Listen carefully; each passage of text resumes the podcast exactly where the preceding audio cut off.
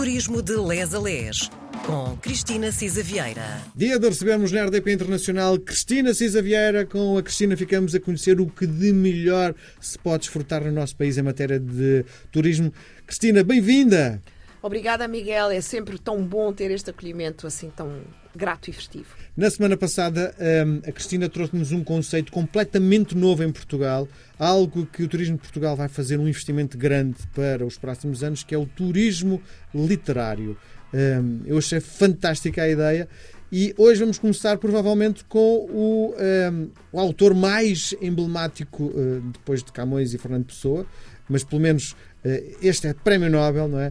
Uh, Saramago, que terá feito uma rota por Portugal, chamada Viagem. Viagem a Portugal, e esta, esta rota, no fundo, virou um livro e ele percorreu, no fundo, como nós, o país de les a les, não é? É isso mesmo, Miguel. Realmente, o conceito de turismo literário, como nós tínhamos explorado no último programa, uh, é relativamente novo.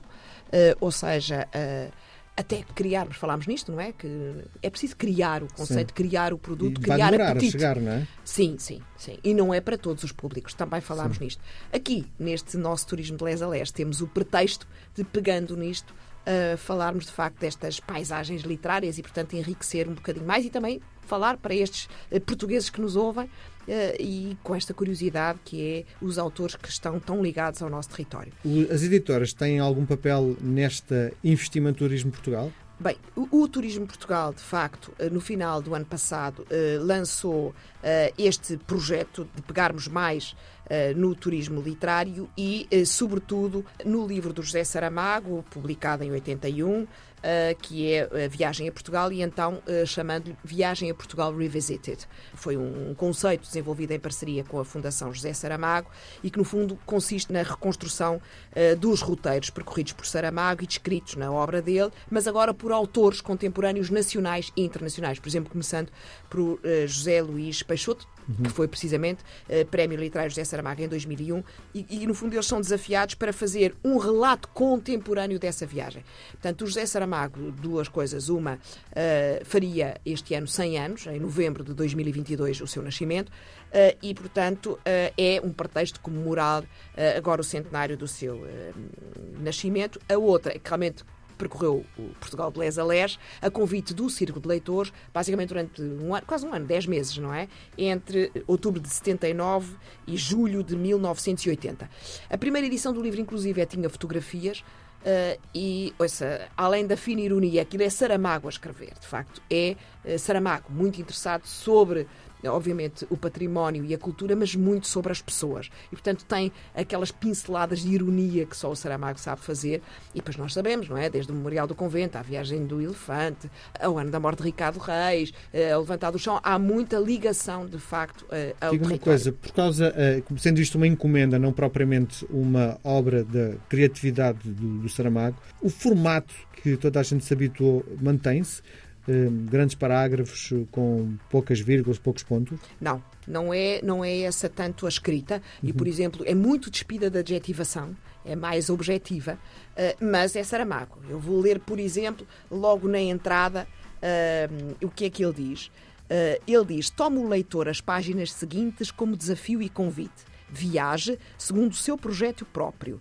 Dê mínimos ouvidos à facilidade dos itinerários cômodos e de rastro pisado, aceite enganar-se na estrada e voltar atrás, ou pelo contrário, preservar até encontrar saídas desacostumadas para o mundo. Não terá melhor viagem. Portanto, não é um é guia. Poético, não é? é, ele tem muito estes lives de poesia. Não é um guia, é como ele diz, um desafio e o convite. Portanto, desenganem-se, vão à espera de um guia muito estruturado, eh, muito, muito de roteiro. Portanto, há uma deambulação uh, e ele diz outra coisa muito bonita, que é o fim de uma viagem é apenas o começo de outra. É preciso ver o que não foi visto, ver outra vez o que se viu já, ver na primavera o que se vira no verão, ver de dia o que se viu de noite. É preciso voltar aos passos que foram dados para os repetir e para traçar eh, caminhos novos. De facto, esta viagem dele eh, ilustra o nosso país, Uh, e, uh, e, e, é mais do que, uh, de facto, descrever o viajante, como ele diz, vai passando por estes caminhos, deixando as portas abertas para que nós próprios também as vamos revisitando. E deixa a porta aberta para o erro, que é engraçado. Exato, diz, volta atrás. Volta atrás, se for preciso. Acho é. que isso é super interessante, porque eu, quando me engano, fico furioso, não é? E ele tem a percepção que, se calhar, até é bom enganarmos, porque vamos conhecer coisas que provavelmente não, não nos passaria pela cabeça conhecer, não é? Eu acho. Dá, dá oportunidade para várias coisas. A pressa, não é? Parece que queremos sempre chegar a qualquer sítio. Uh, temos sempre os meios tecnológicos para nos orientar, os Google Maps, os, os Waze, os não sei o quê. Portanto, o erro não já, teria, não, não é? tem, já não tem espaço aqui e o erro faz-nos descobrir, uh, de facto, coisas novas. E é, eu diria que é também uma outra frase interessante do Saramago, uh, de facto, a, a, tal diferença entre um viajante e um turista. E o viajante tem que estar disponível para o erro. Uh, porque ele diz, a diferença é que o viajante vai descobrir, uh, o resto é um simples encontrar. É? E o descobrir presumo que eu posso andar para trás e para a frente, e portanto, enfim, eu diria que nos livros do Saramago a paisagem é de facto a personagem principal, as ditas paisagens literárias, eh, mas também é muito humana, é muito interessante e iremos falar nisto. Não só as descrições de facto dos monumentos, e essas são sempre engraçadíssimas, Uh, mas também as paisagens humanas, paisagens literárias. E a Cristina fazem uma, uma, referência muito importante também para mim, que eu acho que, que, faz todo o sentido, é a grande diferença entre o viajante e o turista. Provavelmente o viajante vai com tempo, o turista tem cinco dias para estar num determinado sítio e as coisas são todas feitas a uma alta velocidade, que o viajante não é nada disso, é? tem tempo, vai com tempo. Não é? Embora eu acho que essa diferença hoje, pronto, tem um bocadinho de elitismo aqui associada, não é?